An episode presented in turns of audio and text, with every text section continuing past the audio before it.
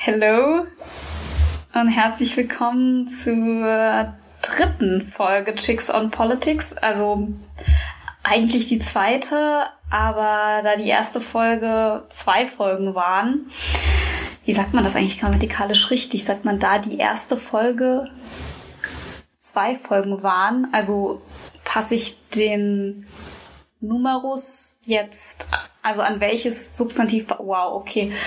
Puh, und es ist nicht mal jemand da, der mir jetzt eine Antwort darauf geben kann. Ja, wir lernen es leider ähm, stuck im Dissertation Chaos und deshalb bin ich jetzt alleine heute hier im Tree School Way. Okay, also Leute haben mir so viel Feedback äh, zum Feedback schon mal vorweg. Leute haben mir gesagt, dass wir sehr viele Anglizismen benutzen, sehr viele englische Worte und ich würde total gerne jetzt ankündigen, ich wollte schon wieder announcen sagen, dass wir das nicht mehr machen, dass ich das auch in dieser Folge weniger mache.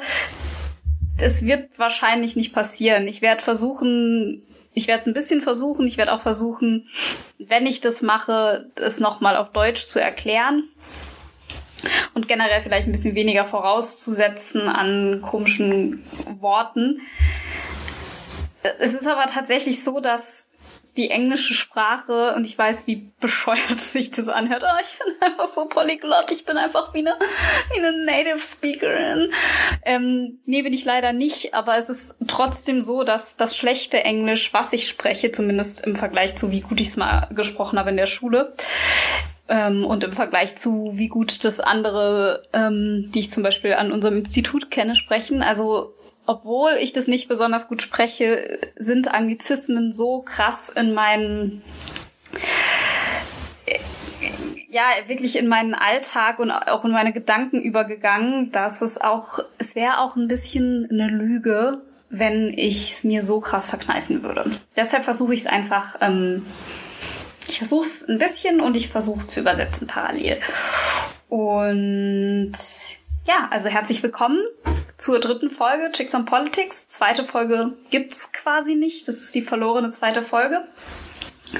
Ähm, jetzt sind wir auf jeden Fall offiziell in der dritten Folge und ich ähm, habe großen Respekt vor den Menschen, ähm, die nochmal einschalten. Wie es letztes Mal einen Jahresrückblick gab, soll es diesmal einen Januar-Rückblick ähm, geben und vor allen Dingen aber in Bezug auf Corona, Corona-Maßnahmen, ähm, Klassismus in Bezug auf Corona-Maßnahmen, Hartz IV, bedingungsloses Grundeinkommen und Sprache und Rassismus in der deutschen Medienlandschaft. Ihr habt es vielleicht mitbekommen, die letzte Instanz ist das Stichwort. Ähm, und mal schauen, wie viel Zeit da noch ist, um was sonst sonst so im politischen, gesellschaftlichen Januar, vor allen Dingen in Deutschland, ähm, aber auch teilweise auf der Welt los war. Habe ich jetzt den Satz richtig zu Ende gemacht? Das weiß ich nicht. Ansonsten entschuldige ich mich. Und am Ende gibt's ähm, Feedback zu eurem Feedback. Also vielen Dank schon mal an alle, die Feedback über Instagram, äh, WhatsApp ähm, persönlich oder auch per Mail rübergeschickt haben. Ich ähm, versuche alles aufzugreifen und ein paar Sachen werde ich auch zwischendrin schon aufgreifen, weil sie gerade zum Thema passen. Außer Feedback könnt ihr übrigens auch Geld rüberschicken. Oh, ich liebe meine Überleitung. Und zwar über Steady oder über PayPal. Die Daten dazu findet ihr in den Show Notes und ja, wenn ihr was rüberschicken wollt, freue ich mich auf jeden Fall sehr. Und Belen natürlich auch, die ist bald auch wieder am Start. Alright, bevor es zu lange wieder mit dem Intro wird. Ich bin echt super gespannt, ob ich jetzt genauso ausarte. Böse Zungen, böse Zungen behaupten ja, es würde bestimmt genauso lange werden wie mit Belen. Es ist aber tatsächlich auch so, dass ich glaube, mir wird jemand fehlen, der hm, die Gedanken auch ein bisschen manchmal habe ich einen Gedanken und ich kann den nicht gut in Worte fassen. Und Belen kann das halt so super auffangen und nochmal anders formulieren oder mir auch nochmal andere Anstöße geben, wie ich dann den Gedanken korrekter oder vielleicht auch besser, als ich zuerst gedacht habe, zu Ende führen kann. Und deshalb glaube ich ehrlich gesagt, ich werde irgendwann gar keinen Bock mehr haben, so viel zu reden. We'll see how that turns out. Jetzt habe ich es wieder getan. Ähm, ich habe gesagt, mal sehen, wie das wird. Ich, das ist halt das Ding. Ich kann das nicht mal so gut. Das ist ja das Ding. Ich kann eben nicht so gut Englisch, deshalb rede ich Englisch. Wisst ihr, was ich meine? Wenn ich so toll äh, in Sprachen wäre, jetzt nicht, dass ich gar kein Talent in Sprachen habe, das klingt jetzt auch ähm, ähm, alle, die mich kennen, für die klingt das jetzt auch so ein bisschen, ja, jetzt tut sie hier so mega bescheiden.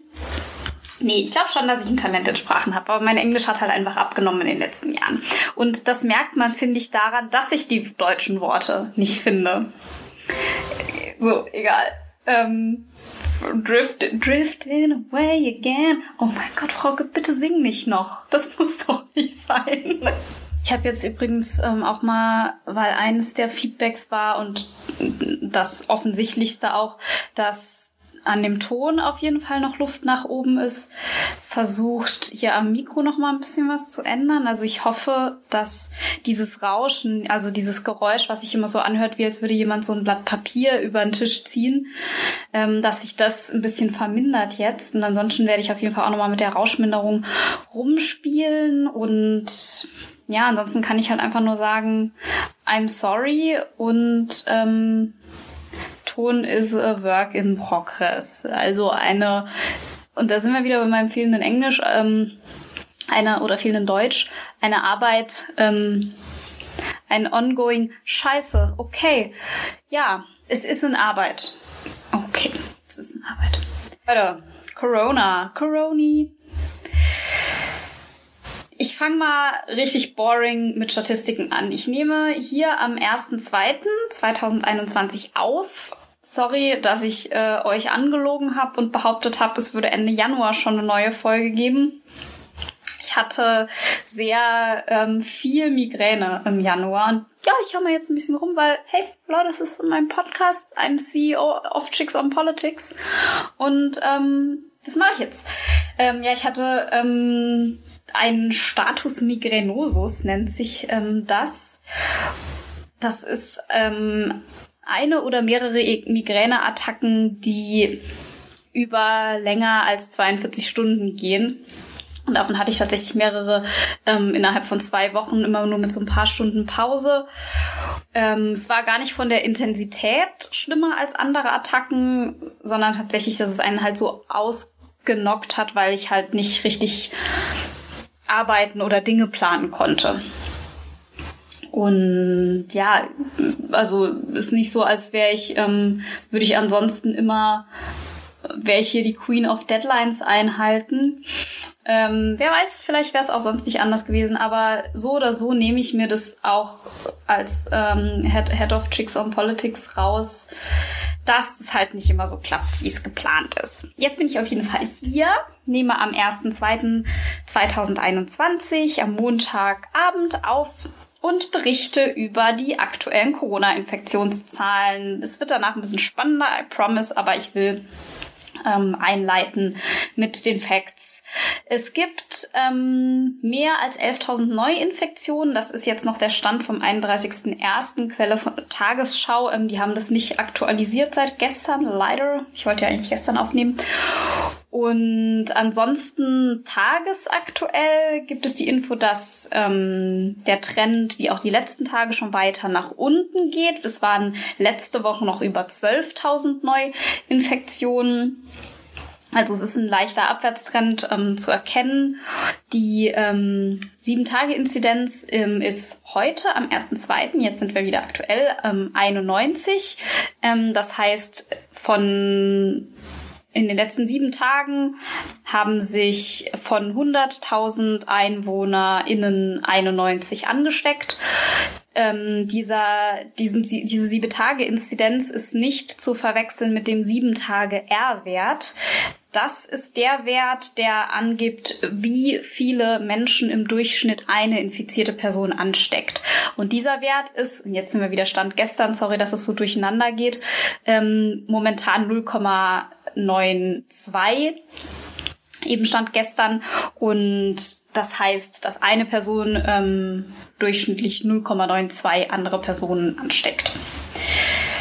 Die Todeszahlen in Deutschland ähm, sind momentan heute 57.120 ähm, Menschen, die ähm, an oder mit Corona verstorben sind. Ähm, und weltweit sind wir bei über zwei Millionen. Ähm, ich bin immer, ich kann ganz schlecht so Zahlen hintereinander aussprechen. Ich weiß nicht, das nennt man, glaube ich, nicht Dyslexie, Dyskalkulie ist es auch nicht, weil ich kann auch rechnen. Aber es fällt mir super schwer, so längere Zahlen richtig ähm, ja, richtig so in der Reihenfolge, wie es dann auch sein muss, auszusprechen. Aber ich versuche das jetzt. Ähm, das sind 2.217.000 fünf Tote. Seht ihr, da war, schon, da war schon die Schwierigkeit. Und ich hatte auch gerade schon wieder richtig Bock zu sagen, ähm, 2.200.017 Tote. Ich weiß nicht, was das ist. Es ist aber so in meinem Leben. Ähm, ich arbeite sehr viel mit ähm, Budgettabellen in meiner Arbeit und es funktioniert auch, ähm, auch gut, aber da muss ich das ja nicht aussprechen, während ich das rechne. Und immer wenn ich es muss, dann passiert was auch gerade schon wieder ähm, kurz vorm Passieren war. Ich wollte schon wieder sagen, about to happen. Ähm, zu diesen Todeszahlen ist wichtig zu sagen, wie ich es eigentlich im letzten Podcast schon machen wollte. Diese Todeszahlen zeigen nicht die Übersterblichkeit an. Es gibt ja oft die Kritik, ähm, es würde nicht genau hingeschaut, ob die Menschen an oder mit Covid sterben. Ich ähm,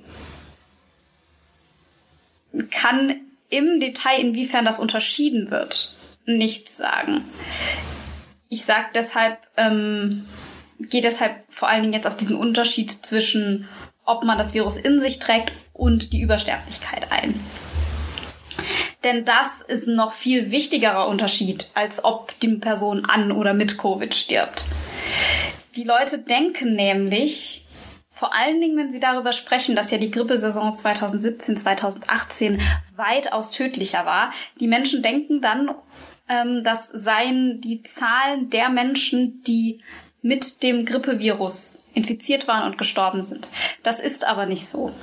Was diese 25, circa 25.000, die, auf die sich oft bezogen wird, die an, in, im Zeitraum der Grippewelle 2017, 2018 ähm, als Todeszahlen genannt werden, bezeichnet die Übersterblichkeit. Das heißt, das sind die Menschen, die in diesem Zeitraum mehr gestorben sind als in Vergleichszeiträumen der Vorjahre. Das heißt, in der Grippesaison 2017, 2018 sind ungefähr 25.000 Menschen mehr gestorben als ähm, in, in den Vorjahren, in, in, in, im gleichen Zeitraum in der Grippesaison eben.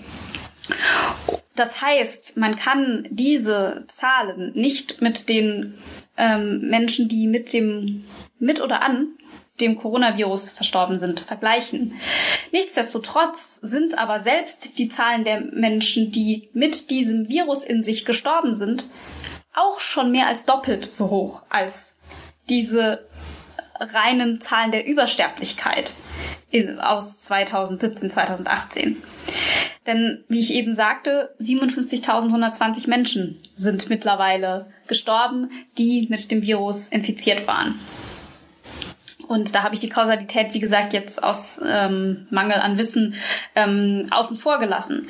Auch wenn ähm, ich dazu sagen muss, wenn ähm, sehr viele Menschen mit einem Virus sterben, selbst wenn nicht nachgewiesen ist, ob sie an dem Virus sterben, dann ähm, gibt es zumindest eine Korrelation und dann wird eine Kausalität, ähm, wenn andere Faktoren noch eintreffen, ähm, wahrscheinlicher beziehungsweise bildet diese Korrelation ja auch die Bedingungen für die Kausalität. Und wenn eine Korrelation sehr, sehr ähm, deutlich ist, dann macht es halt überhaupt erst Sinn, über die Kausalität nachzudenken. Insofern, ähm, ja, es ist nicht das gleiche, ob an oder mit, aber es hat auf jeden Fall miteinander zu tun und ist nicht komplett losgelöst voneinander. Wie das von Menschen, die, ähm, ich nenne sie jetzt mal Corona-Skeptiker, ganz nett, ähm, oft als so ganz einfach dargestellt wird, dass es einfach so eine schlichte Lüge ist, die propagiert wird. So einfach ist es halt nicht. Ansonsten findet ihr ähm, Erklärungen ähm, auch bei meinen Verlinkungen in den Show Notes vom ähm, D-Statis. Ist D-Statis eigentlich das Statistische Bundesamt? Ja, ne? Ähm, ich kann vielleicht einfach mal kurz was zitieren. Ähm, 29. Januar 2021. Um die Frage zu beantworten, ob Covid-19 zu einer Übersterblichkeit führt, beobachten wir anhand einer Sonderauswertung die vorläufigen Sterbezahlen in Deutschland. Im April 2020 lagen die Sterbefallzahlen deutlich über dem Durchschnitt der Vorjahre. Gleichzeitig war ein Anstieg der Todesfälle zu beobachten, die mit dem Coronavirus in Zusammenhang stehen. Quelle RKI. Im August waren die Zahlen der Gestorbenen im Zuge einer Hitzewelle wieder erhöht. Die Sterbefallzahlen im September lagen ebenfalls etwas über dem Durchschnitt der Vorjahre. Einen weiteren auffälligen Anstieg über den Durchschnitt hinaus gab es an der zweit, ab der zweiten Oktoberhälfte. Auch die Covid-19-Todesfälle stiegen zeitgleich wieder an. Ähm, das heißt, da, da wird sowohl über die Fälle von den Menschen, die mit dem Virus infiziert waren und gestorben sind, gesprochen, als auch über die Menschen, die mehr gestorben sind als in den Vorjahren. Und auch da kann man wohl einen Trend erkennen, dass das im Jahr 2020, ähm, vor allen Dingen im April, ähm, August, September und Oktober ab der zweiten Oktoberhälfte so war. Ähm, es gibt auch einen Podcast dazu, ähm, auch der ist auch in dieser Seite vom Statistischen Bundesamt verlinkt. Ähm, dort spricht ein Dr. Felix Zurniden, Experte für Demografie und Sterbezahlen im Statistischen Bundesamt. Er sagt, wenn wir nun auf die besonders starke Grippesaison 2017-2018 schauen, die besonders zu Beginn des Jahres 2018 durchgeschlagen hat, dann kommt bei dieser Rechnung eine Übersterblichkeit von ungefähr 25 Fällen heraus. Laborbestätigt wurden nur 1700 Influenza-Tote in diesem Zeitraum gemessen. Also jetzt Einschub Frauke. Das ist eben das, was ich eben meinte. Also diese laborbestätigten Toten. Ich habe eben kein gutes Wort dafür gefunden. Deshalb habe ich immer gesagt, ähm, Menschen, die mit dem Virus infiziert waren und gestorben sind. Ähm, ich, ich, glaube, offiziell ist das eben die gute Bezeichnung laborbestätigte Tote. Und diese 25.000 sind eben keine laborbestätigten Grippetote, weil ja eben immer dieser Vergleich kommt, dass die Grippe, dass Corona ja nur eine Grippe ist oder dass die Grippe sogar viel gefährlicher sei. Ähm, aber tatsächlich ist es eben so, dass diese Zahl, die dann eben genannt wird im Vergleich, eben die Übersterblichkeit anzeigt und nicht die laborbestätigten Toten, auch wenn diese Übersterblichkeit immer noch unter den momentan Corona-laborbestätigten Toten liegt. Aber um den Vergleich jetzt nochmal ganz deutlich zwischen den laborbestätigten Grippetoten aus dieser Saison und den aktuell Corona-Toten zu machen, wir haben 57.120 Corona-Tote, laborbestätigte, und wir hatten 1.700 Influenza-Tote, laborbestätigte, in der damals oft zitierten Saison. Also keine 25.000, sondern 1.700. Okay, Zitat weiter. Die Annahme, die hinter der Schätzung steckt, ist, dass nicht alle influenza-bedingten Sterbefälle tatsächlich als solche erkannt wurden. Auf dem Todesschein stand dann eine andere führende Todesursache. Dass aber zeitgleich so viele zusätzliche Sterbefälle passiert sind, kann eigentlich nur durch die Grippe wieder erklärt werden. Ah, okay, gut. Ich habe jetzt den ersten Teil da rausgeschnitten. Das heißt, da, da wurde noch ähm, eingeleitet mit, ähm, warum das trotzdem warum diese 25.000 trotzdem mit der Grippe zusammenhängen. Ja, und das hat er ja jetzt da ähm, erklärt. Ich fasse es nochmal zusammen. Also es sind zwar nur 1700 Laborbestätigte, aber und das wollte man halt hinschreiben, um nicht eben fälschlicherweise welche als Influenza-Tote zu bezeichnen, die es nicht sind, weil sowas wird ja dann jetzt gerade zum Beispiel bei Corona gerne vorgeworfen. Ähm, aber es ist eben anzunehmen, weil es halt so viel mehr sind und gleichzeitig auch so eine starke Grippesaison war. Ähm, das wird eben auf die Grippewelle zurückgeführt. Ich kann es ehrlich gesagt jetzt nicht genauer erklären, aber ihr könnt es dann in dem Podcast nachhören, beziehungsweise ist das Interview auch ähm, zu lesen. Ja, okay, also soweit erstmal zu den ähm, zu den zu den Todesfall äh, zu Todesfallen, die Todes Todesfalle Corona. Naja, ist es halt auch, ne? Zu den Todeszahlen ähm, aktuell und den Statistiken dazu. Jetzt gibt es ja gleichzeitig auch äh, neue ähm, Mutanten. Was sagt eigentlich die AfD zu dem Wort Mutanten? Äh, wollen die da auch Mu-Onkels? Boah, das ist ein richtiger Allmann-Witz auf jeden Fall.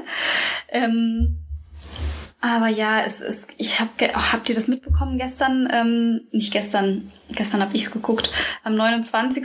Ähm, kam eine Sendung auf dem WDR. Ich werde darüber gleich noch sprechen. Ähm, die Sendung heißt Die letzte Instanz. Und da ging es um Sprache und natürlich dann auch um Rassismus. Ähm, das war ja ich, ich werde gleich, ich werde gleich ähm, genauer äh, darauf eingehen. Es ging auf jeden Fall um Anti-Ziganismus, das sage ich jetzt auf der Metaebene. Das war ist ein Wort, was dort nicht gefallen ist. Ähm, also um ja, ähm, kann man sagen, Hass gegen Sinti und Roma oder Angehörige von Sinti und Roma ähm, Gruppen. Ähm, auf jeden Fall ging es um das Wort, ähm, die, um die Z-Soße, die ähm, Paprikasoße, das ähm, Paprikaschnitzel statt das Z-Schnitzel. Ähm, und da ging es dann eben, ja, was dürfen wir sagen, ne? Wir kennen es alle. Und dann sagte Thomas Gottschalk, Thomas Gottschalk war auch da, ähm, es war Boomer Talk schlechthin. Jürgen ähm, von Big Brother, von Jürgen und Slutko, großer Bruder, ihr wisst schon Bescheid, der jetzt auch noch Schlagersänger ist und eine Kneipe in Köln hat, war da ähm, Janine Kunze, Don't Know What That Girl Is Doing. Ähm, und Mickey Beisenherz, den ich ehrlich gesagt nur von Instagram kenne, der aber noch der coolste von den allen war. Und ähm, dann sagte Thomas Gottschalk auf jeden Fall, ja, man wüsste ja generell nicht mehr, was man sagen sollte. Und wenn zum Beispiel eine Frau, ähm, wenn man mit einer Frau auf einem Date ist, weiß man ja auch nicht mehr genau, ob man jetzt sagen soll, ob sie mal die Salzstreuerin reichen kann. Zum einen hätte er dann schon sagen müssen, die Salzstreuerin, wenn schon. Und zum anderen ist es eben genau dieses Genderwahn-Ding aller Fahrspurende, als die AfD mal dachte, das Wort Fahrspurende wäre gegendert worden, was auch immer eine Fahrspurende sein soll oder Fahrspurende im Plural. Ähm, ja, und jetzt habe ich natürlich wieder den Faden verloren. Belen, wo bist du? Bring me back the Faden. Ja, ähm. Ach so, genau, mein Gag. Mein Gag mit den Mutanten. Wow. Ja, ähm, äh, Regie bitte rausschneiden. Her herzlichen Dank. Ja, also wir haben auf jeden Fall neue ähm, Mutanten oder Virusvarianten, wie in der Bundespressekonferenz gesagt wurde. Ich glaube, von Nota Vila kann man das wohl einigermaßen fast synonym benutzen. Zumindest in dem Fall ähm, aus England, Brasilien und Südafrika. Südafrika haben ja äh, die ganzen Influencer ähm, am Infinity Pool gechillt während der Pandemie, ähm, haben wahrscheinlich dann das wieder eingeschleppt.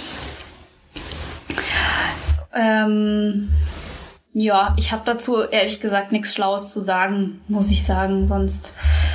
Ähm, ja, interessanter finde ich ähm, die Maßnahmen, bevor ich auf die zu sprechen komme, weil von dort werde ich dann auch ähm, zu dem Thema Klassismus, Kapitalismus ähm, und was das, was da Corona nochmal hervorbringt, ähm, zu sprechen kommen. Davor aber noch kurz was zum aktuellen Impfstand, weil ich jetzt auch eben gerade die Pressekonferenz zum Impfgipfel gehört habe.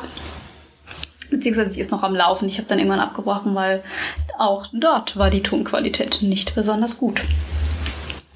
Ja, also in Bezug aufs Impfen gab es ja diese Beschaffungsproblematik, dass ähm, AstraZeneca, ähm, deren Impfstoff vor kurzem zugelassen wurde, nicht genug ähm, Impfstoff, ich weiß gar nicht, ob ich Impfdosen sagen kann ähm, oder ob das nicht genau zutreffend ist, auf jeden Fall Impf, äh, ich halte es mal allgemeiner, nicht genug Impfstoff an Deutschland liefern konnte. Da kam es zu Lieferengpässen und AstraZeneca begründet das damit, dass die EU eben im Gegensatz zu beispielsweise Großbritannien einfach nicht ähm, genug bestellt hätte von Anfang an. Oder nee, Moment. Ähm, die Verträge später unterschrieben hätte. So rum. Ähm, und jetzt ist es aber wohl so, dass die jetzt wohl doch ähm, auch wenn sie davor noch mal ein Treffen abgesagt haben, jetzt wohl doch liefern können. Ähm, gleichzeitig gab es auch, das habe ich jetzt von der Bundespressekonferenz vom 27.01.2021, also von vor ein paar Tagen, ähm, ist also nicht ganz aktuell.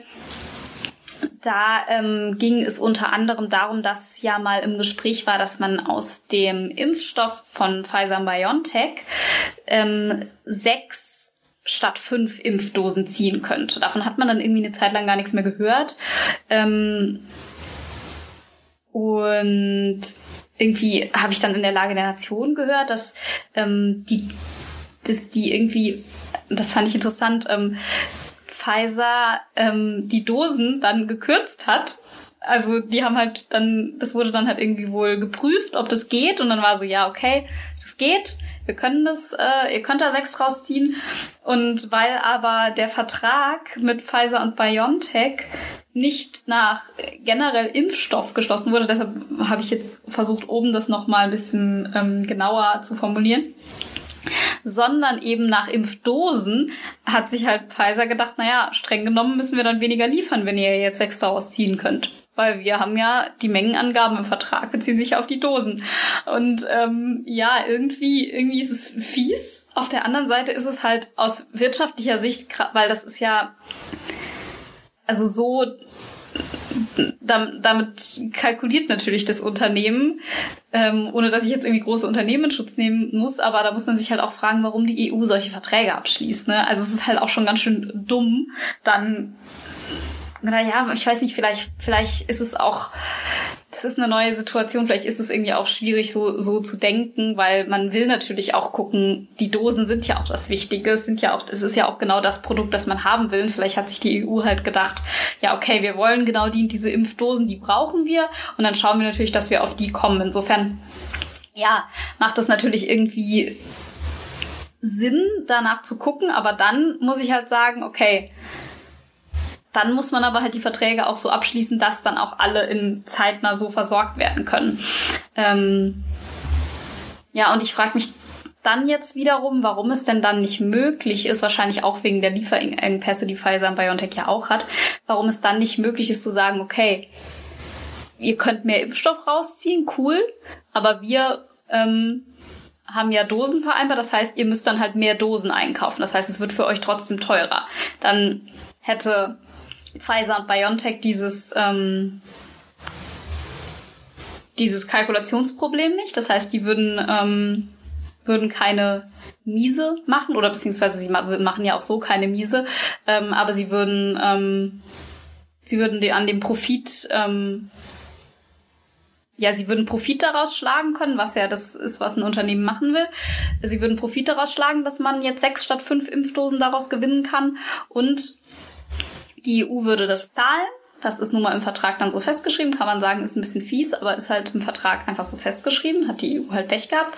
Aber dann könnten sie ja trotzdem sagen, ja, wir stellen die dann aber auch zur Verfügung. Ihr müsst sie dann halt bezahlen, die mehr, die Dosen, die ähm, zusätzlich daraus gewonnen werden können. Aber zumindest sind sie dann halt da. Aber weil es eben diese Lieferengpässe gibt, ist das scheinbar nicht möglich weil ich da jetzt auch, wie gesagt, das war, war jetzt vom 27.01. nicht ganz auf dem neuesten Stand bin. Ähm, da habe ich wohl zu spät eben eingeschaltet. Ähm, dann, das, das sind jetzt eben Sachen, die habe ich in der Lage der Nation gehört. Ähm, aber dann habe ich halt in der ähm, äh, in der Pressekonferenz gehört, dass irgendwie diese ähm, diese Impfung ähm, an so bestimmten ähm, Ampullen, also da muss irgendwie, also irgendwie kann der Impfstoff nur so gut ausgeschöpft werden, wenn man entsprechende Ampullen oder irgendeine Beschaffenheit von den Spritzen oder so hat, dass da wirklich alles rausgesqueezed werden kann. Und scheinbar gibt es da jetzt möglicherweise irgendwie nicht genug und deshalb kann nicht garantiert werden, dass die technischen, mechanischen, was auch immer Voraussetzungen ähm, äh, in Bezug auf die anderen Ressourcen, die zum Impfen gebraucht werden, gegeben sind, um das so impfen zu können. Und das, das alles daran ist einfach so ultra so ein richtiger, also wir können quasi nicht geimpft werden, wegen, weil irgendjemand im Vertrag verpeilt hat, ja, entweder den Vertrag rechtzeitig abzuschließen, ähm, nicht Dosen, sondern Menge reinzuschreiben.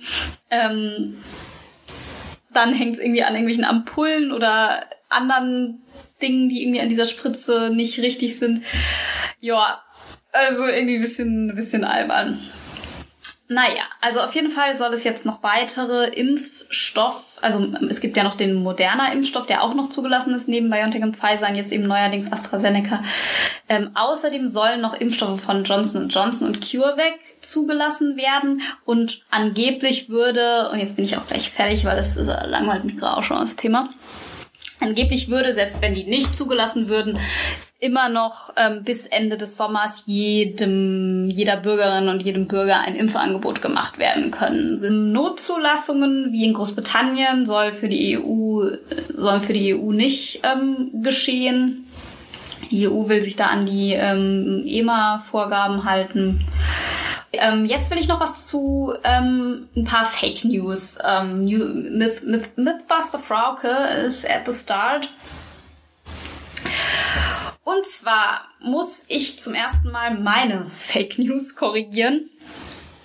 Ich hatte in der ähm, vorletzten Folge gesagt, dass die mRNA nur im Zellplasma vorhanden ist, beziehungsweise die RNA nur im Zellplasma vorhanden ist. Das heißt, dass dieser mRNA-Impfstoff nicht ähm, aus diesem Grund nicht in den Zellkern vordringen kann.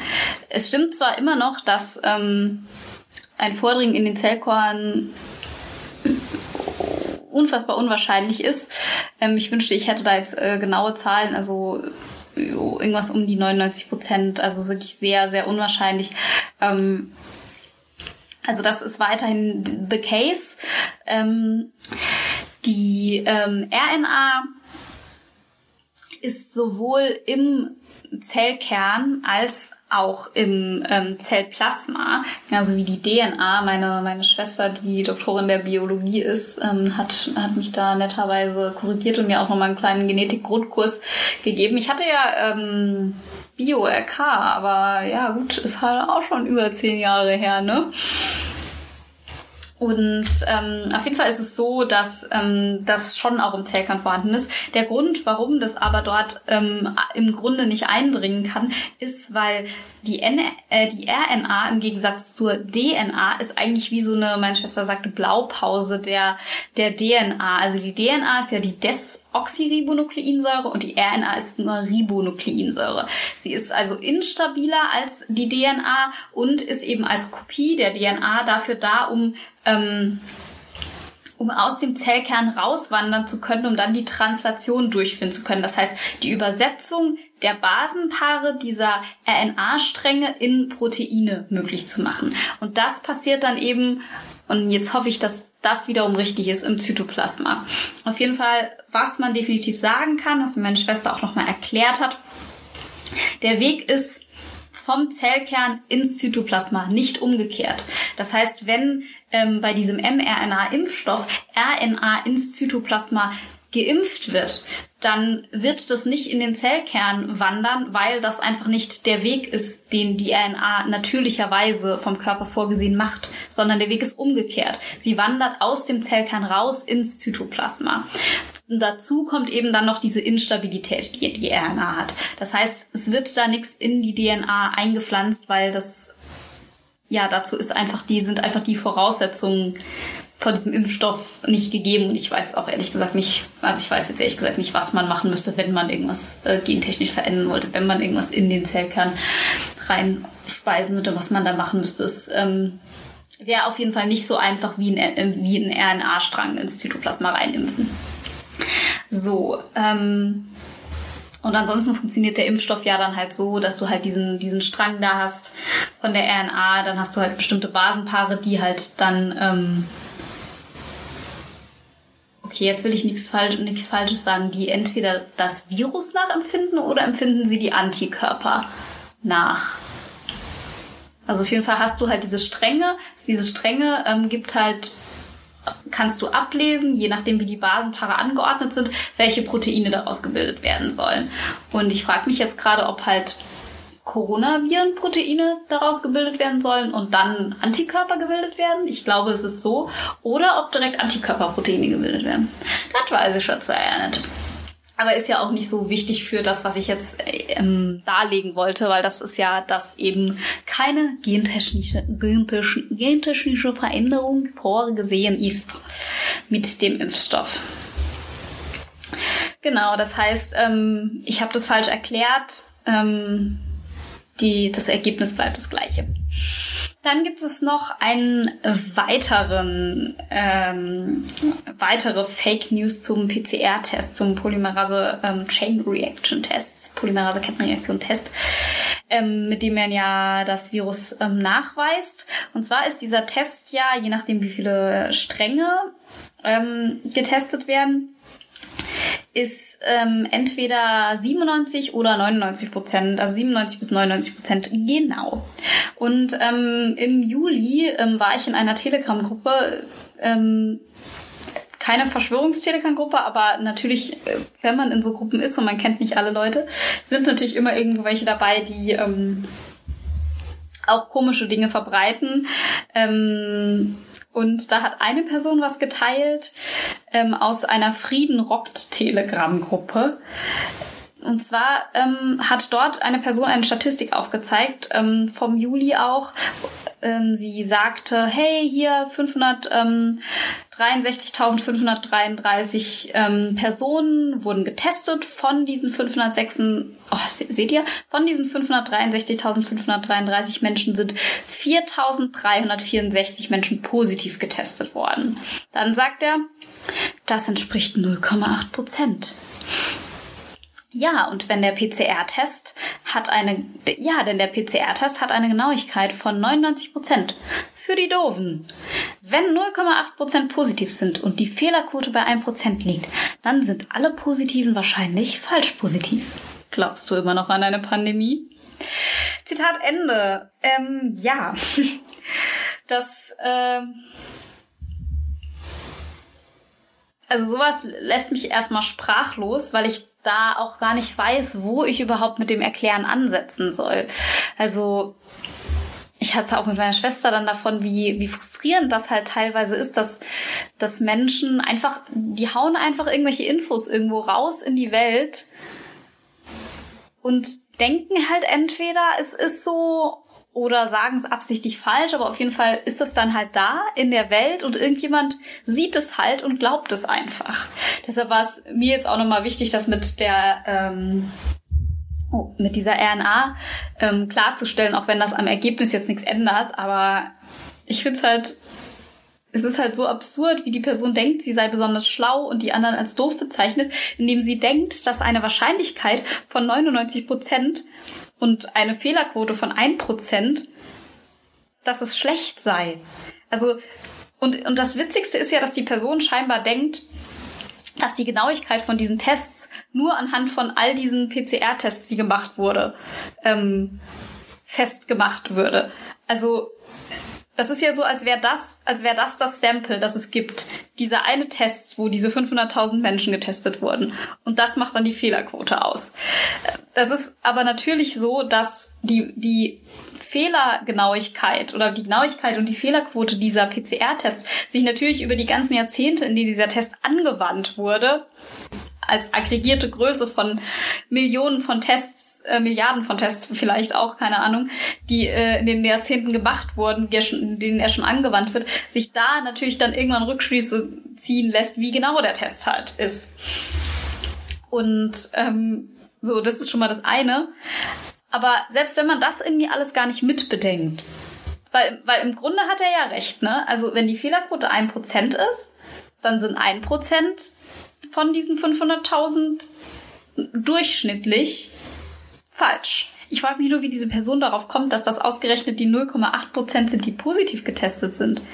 Weil, wenn er da halt mal genau hingucken würde, dann, dann ist das ja auch gar nicht in line mit seinen 1 Prozent, die er nennt. Also wo, wo sind dann die anderen 0,2 Prozent? Wenn, wenn ein Prozent falsch sind, dann müsste es ja noch 0, und, und nach seiner Logik müsste es ja dann noch 0,2 Prozent mehr geben, die falsche Positive sind. Also angenommen gibt es nach der Logik eigentlich mehr falsche Positive als falsche Positive. Das, das ist die eigentliche Verschwörung. Um es nochmal klar zu sagen, von diesen 500.000 Getesteten, ja, sind wahrscheinlich ein Prozent falsch. Das sind aber genauso wahrscheinlich die 0,8 Prozent, die positiv getestet wurden, die zu 1 Prozent falsch sind, wie die anderen, ähm, wie viel sind es dann, ähm, 99,2 Prozent, die negativ getestet wurden. Von denen sind auch 1 Prozent falsch. Das heißt, diese 1% ist auf das gesamte Sample anzuwenden, nicht nur auf diese 0,8% positiv getesteten, sondern auf alle getesteten. Man muss auch irgendwie kein Statistik Pro sein, um es zu verstehen, aber ich erwarte auch nicht, dass jeder alle Basics von Statistik parat hat. Problematisch ist halt nur, wenn dann halt man sich anmaßt, sie interpretieren zu können. Ne? Und das ist ja nicht mal, weißt du, das ist ja das Ding. Das ist ja nicht mal eine statistische Analyse, was es da gibt. Das ist ja einfach nur, äh, ja, es ist halt einfach nur eine, eine, eine, du schaust dir halt Daten an und wertest die aus. Also es ist nicht mal eine eigene Analyse, die durchgeführt wird. Aber wenn man halt nicht mal von Datenauswertung einen Plan hat, dann sollte man halt vielleicht echt mal andere Quellen als nur KenFM lesen. Oh, KenFM wurde übrigens ähm, auf YouTube ähm, für immer gesperrt. Tja, lieber Ken. Ich würde gern sagen, es tut mir leid, aber spätestens nach der, ähm, abgesehen von allem, was, was davor schon vorgefallen ist, ähm, spätestens nach diesem 30-minütigen Rant, wo war er auf Koks? I don't know. Ähm, wo er von Corona-Diktatur und also ich glaube, der hat diese Begriffe auf jeden Fall mitgeprägt. Ähm, auch diese Vergleiche mit der DDR und Merkel lässt sich irgendwie mit ihren DDR-Akten von Bill Gates erpressen und der WHO. Ähm, also der hat da eine halbe Stunde rumgerantet. Das war wirklich bedenklich. Ähm, ohne Pause, ohne zu zwinkern. Deshalb auch die Annahme, dass er da nicht, nicht ganz ähm, komplett nüchtern war. Ja, also das fand ich echt schon, schon wieder hart, wie er sich da in Rage geredet hat und gemeint hat, er würde auch, er würde auch ins Gefängnis gehen dafür. Ja, also richtig gut war auch, dass er dann noch sagt, er würde sich für die Partei Widerstand 2020, die sind ja, glaube ich, auch wieder irgendwie in der Versenkung verschwunden, würde sich ja als Kulturminister anbieten. Wieso, wieso als Kulturminister? Das fand ich, also ich glaube, er sieht sich als auch als der Feuilleton of uh, Conspiracy ähm, Magazine, also als die, die ähm, kulturelle Elite unter den Verschwörenden. Scheinbar, aber es sind ja alles auch keine Verschwörungsmenschen. Ähm, das ist ja, ist ja eine Fremdbezeichnung. Eigentlich, eigentlich, sind sie einfach nur eine unterdrückte Minderheit, ähm, denen wir doch keine Fremdbezeichnung auftun wollen. Ähm, neben Ken Jebsen gibt's aber natürlich auch noch ganz viele andere verschwörende Leute. Nicht zuletzt ähm, Xaver Naidu, der jetzt nicht mehr Xavier genannt werden will, sondern ähm, Xaver, um ähm, sein, sein Deutschsein noch mehr zu betonen und in, in dem Zug auch auf Telegram ähm, krass rassistische Sachen gesagt hat gegen ähm, ähm, schwarze, ähm, gegen eine schwarze, war es eine Wissenschaftlerin, ich bin mir gerade nicht ganz sicher, ich glaube, war eine Wissenschaftlerin, ähm, gehetzt hat, die ähm, über den ähm, ich glaube, es ging um Kolonialgeschichte, aber ich krieg's nicht mehr ganz zusammen. Auf jeden Fall sagte er halt am Ende, also während dem Gespräch in der Telegram-Gruppe, dass ähm, die Deutschen wären ja gar keine schlimme Kolonialmacht gewesen, sondern die wären alle voll cool gewesen und ähm, in, in ähm, in Afrika fänden alle Deutsche voll cool. Also größter Scheiß, ähm, der Genozid an den Herero in Nama in Namibia, der ehemaligen äh, deutschen Kolonie Deutsch, Südwestafrika. Ähm, ist äh, natürlich überhaupt nichts, was irgendjemand cool findet. Äh, jetzt bin ich schon wieder voll abgedriftet. Mm.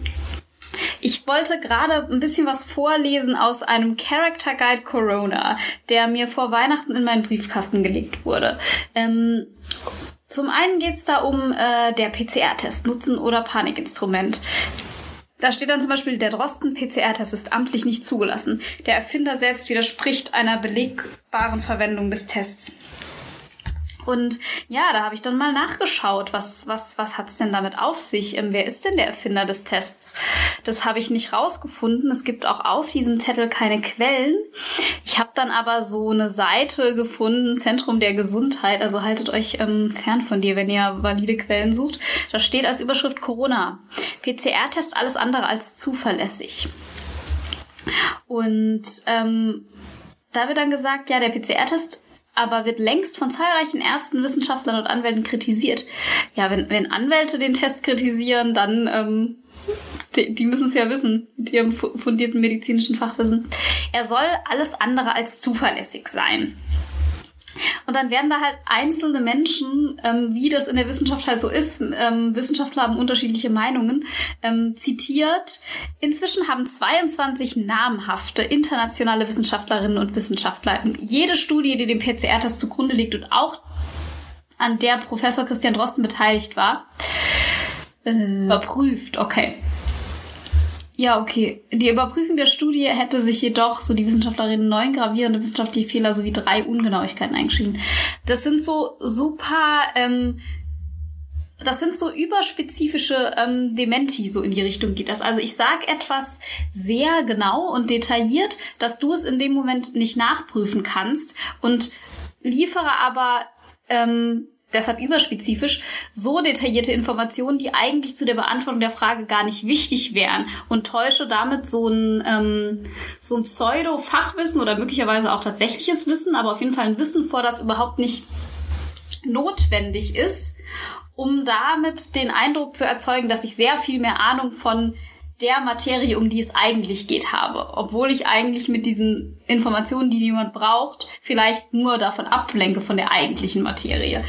Und ich weiß nicht, ob das jetzt mit dem überspezifischen Dementi in dem Falle ähm, genau passt, weil es ja schon um die Studie geht. Aber es werden auf jeden Fall Details genannt, die erstmal so wie sie da stehen überhaupt nichts darüber aussagen, dass an der Studie, dass, dass die, an der Studie alles falsch ist, weil das Wissenschaftler, wenn sie genau ähm, irgendwas angucken, ähm, drei bis neun ähm, Ungenauigkeiten oder Fehler finden, ist erstmal nichts Besonderes, wenn ähm, Menschen in einem Fachgebiet ähm, darüber diskutieren, wie man eine Studie designen sollte, welche Variablen man vielleicht noch mit einbeziehen sollte, was es vielleicht noch für Möglichkeiten gäbe, ähm,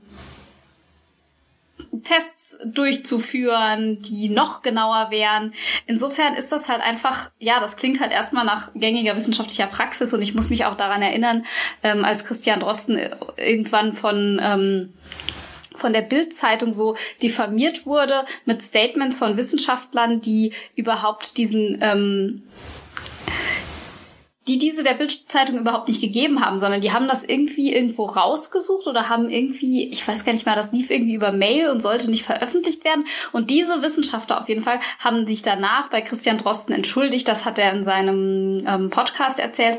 Ähm, und halt klar gemacht, dass es halt nicht dass es in der Kritik nicht darum ging, ihn als, als Schwurbler darzustellen, sondern dass das eine gängige wissenschaftliche Kritik war. Und ich würde das auch aus meiner Erfahrung ähm, äh, an einem wissenschaftlichen Institut genau so bestätigen, auch wenn das natürlich total andere Felder sind, in denen wir arbeiten, dass es einfach ein normaler Prozess ist, dass man gegenseitig seine Paper auseinander nimmt. Und dass es auch kein böser Wille oder unkollegial ist, sondern die Wissenschaft lebt ja eben von dieser Debatte und diesem Austausch. Deshalb gibt's ja Peer-Review-Prozesse vor Publikationen und Drosten hat auch transparent gemacht, welche Studien diesem Review-Prozess nur ähm, entweder nicht unterzogen wurden, weil es gibt auch nicht peer-reviewed Studien. Die sind nicht falsch dadurch, die sind dann halt nur nicht peer-reviewed.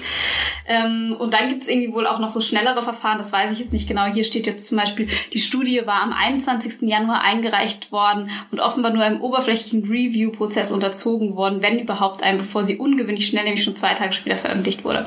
Also erstens mal ist, kann ich ich jetzt nicht nachvollziehen, ob das stimmt, was da steht. Ähm, aber wie gesagt, muss nicht jede Studie peer-reviewed sein. Sie kann halt nicht in einem peer-reviewed Journal veröffentlicht werden, wenn sie nicht peer-reviewed ist.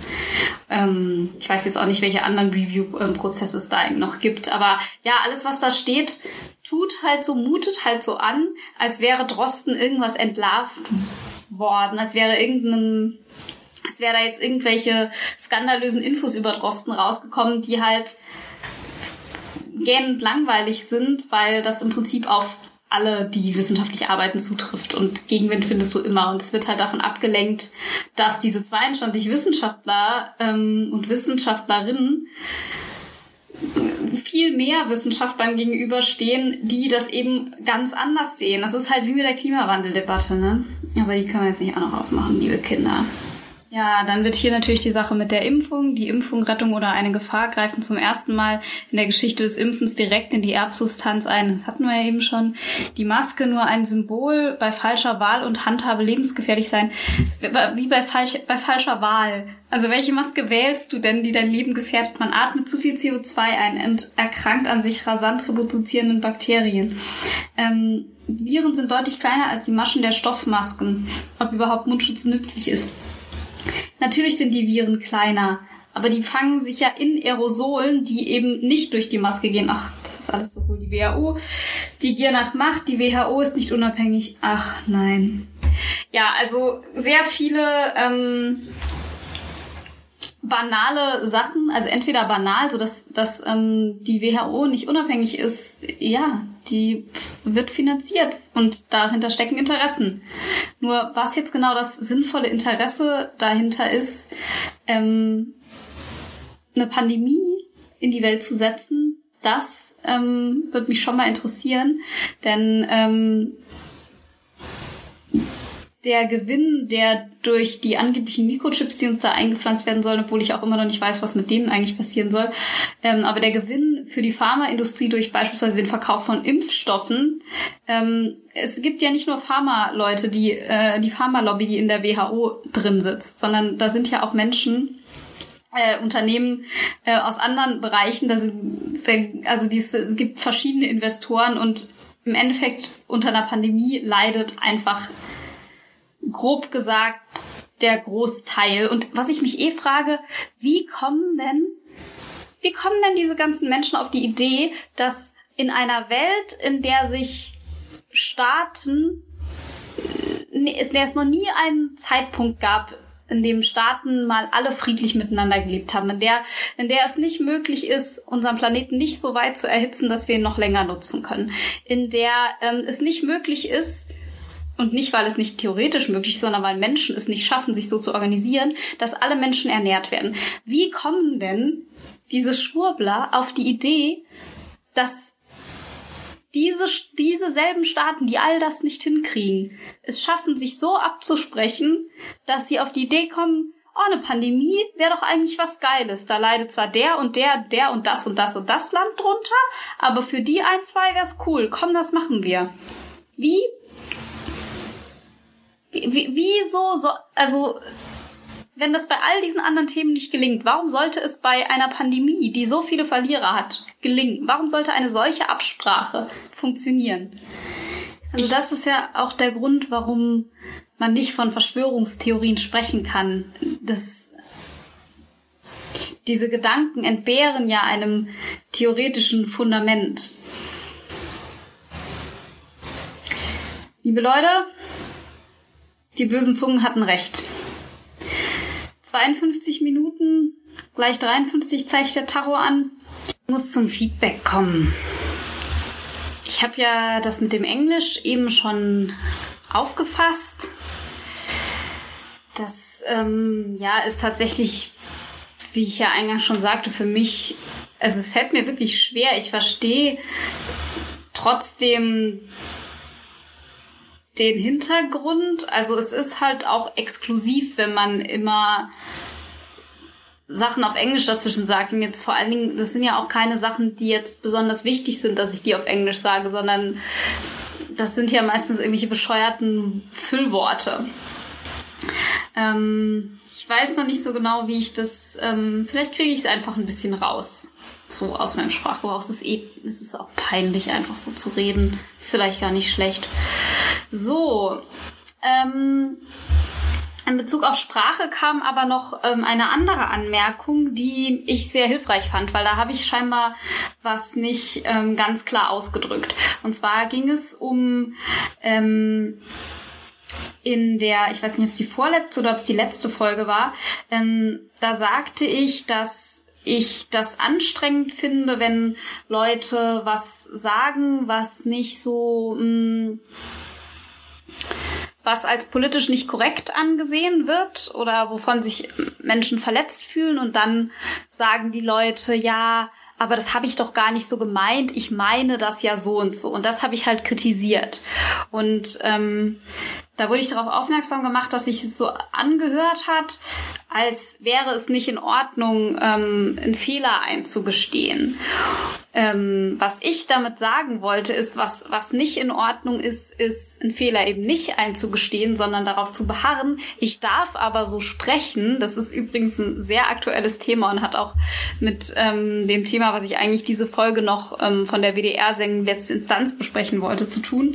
Dazu komme ich heute nicht mehr, aber da ist auch genau wieder das mit dem Ich will das aber dürfen so ein Thema. Und das ist halt einfach nur, ich will das gerne dürfen, ist halt die denkbar schlechteste Begründung oder ich will das dürfen, weil ich meine das ja so und so, weil erstens, es verbietet dir keiner, du darfst es ja, ist halt scheiße. Und zweitens, was gemeint ist, was du dir dabei denkst, das können Leute ja nicht sehen. Man muss es halt so sehen, wie es im allgemeinen Sprachgebrauch genutzt wird und da muss man halt auch nicht so tun, als wären bestimmte Begriffe und Worte positiver und auch positiver genutzt worden, als sie sind, nur weil man selber sich der negativen Bedeutung nicht bewusst ist. Das meinte ich mit, ähm, es ist egal, ob's es ist egal, was gemeint ist und man kann nicht einfach sagen, ja, ich habe es aber so und so gemeint. Also ja, korrigieren und sich entschuldigen, Fehler eingestehen ist super, nur halt nicht, also dann muss man sich den Fehler halt wirklich eingestehen. Ähm, es ist ja kein Eingeständnis eines Fehlers, einfach auf dem Recht, etwas so und so meinen und anders ausdrücken zu dürfen. Ich weiß nicht, ob es äh, ob's so irgendwie ein bisschen klar geworden ist. Also ich finde es super, wenn, ähm, und ich finde, das fehlt in Deutschland auch total, eine Fehlerkultur.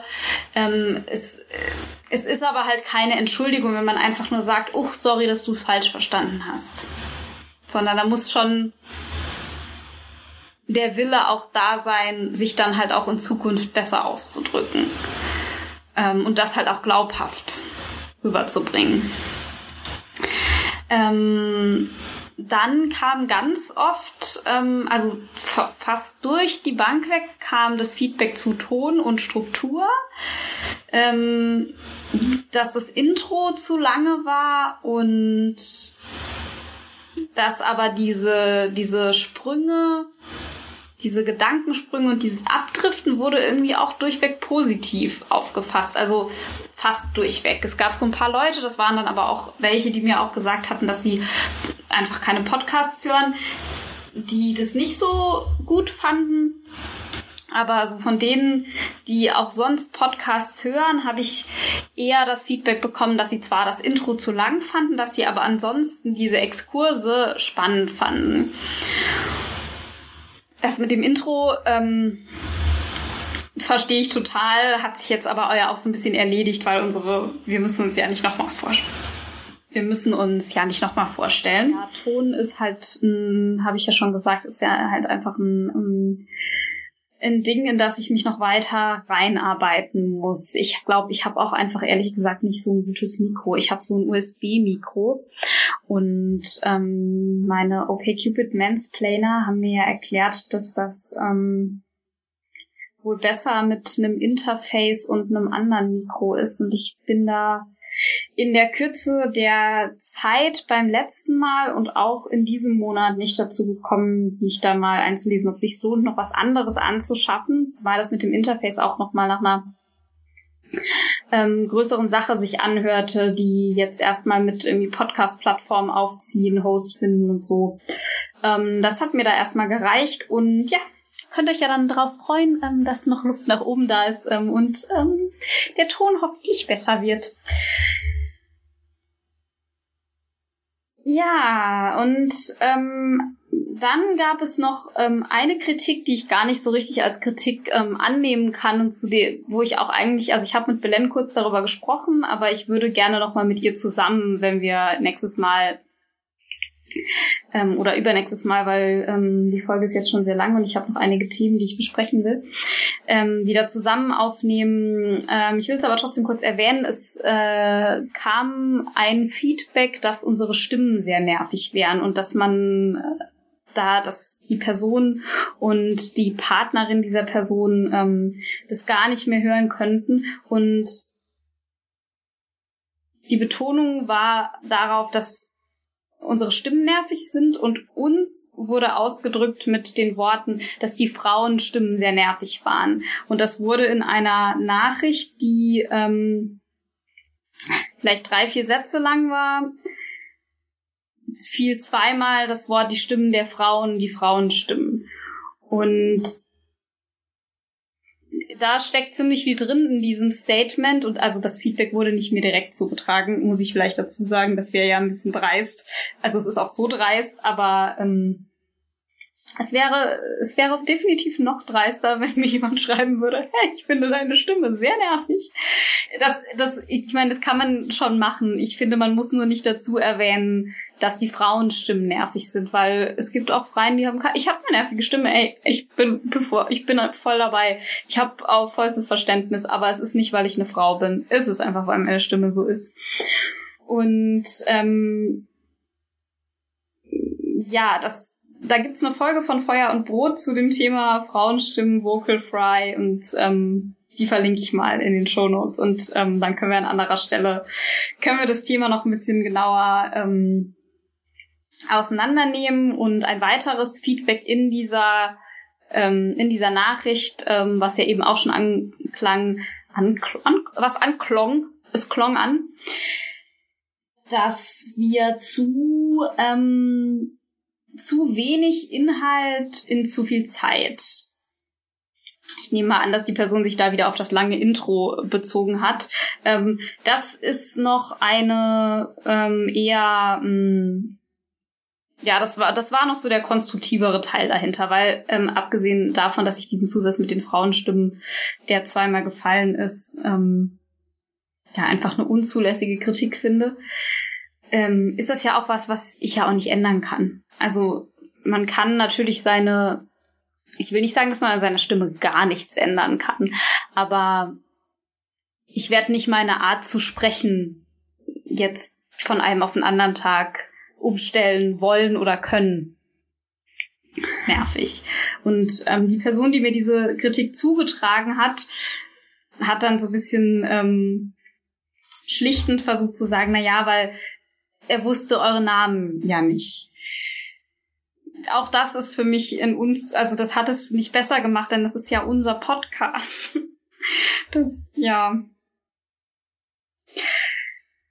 Es ist aber auch nicht verwunderlich. Also es ist keine Kritik, die mich jetzt total gewundert hat, aber geärgert habe ich mich darüber definitiv, dass in der ersten Podcast-Folge, die wir aufnehmen, dieses ähm, Konzept dieser Kritik an Frauenstimmen, oh, so nervig, dass es uns direkt treffen würde. Das fand, ja, damit hätte ich nicht gerechnet. Ich habe jetzt noch auf meiner Liste ähm, die Corona-Maßnahmen, vor allen Dingen im Hinblick auf Hartz IV, sozial schwächere Studenten, ähm, ähm, Masken für Hartz IV-Empfänger, ähm, wie kann man sich von 17,02 Euro im Monat ähm, FFP2-Masken für einen ganzen Monat leisten, ähm, was hat bedingungsloses Grundeinkommen damit zu tun. Und da wollte ich einen Podcast auseinandernehmen von Sprenger und Sprenger, der ähm, vor allen Dingen von einem der Podcaster sehr ähm, ja, neoliberal angehaucht ist.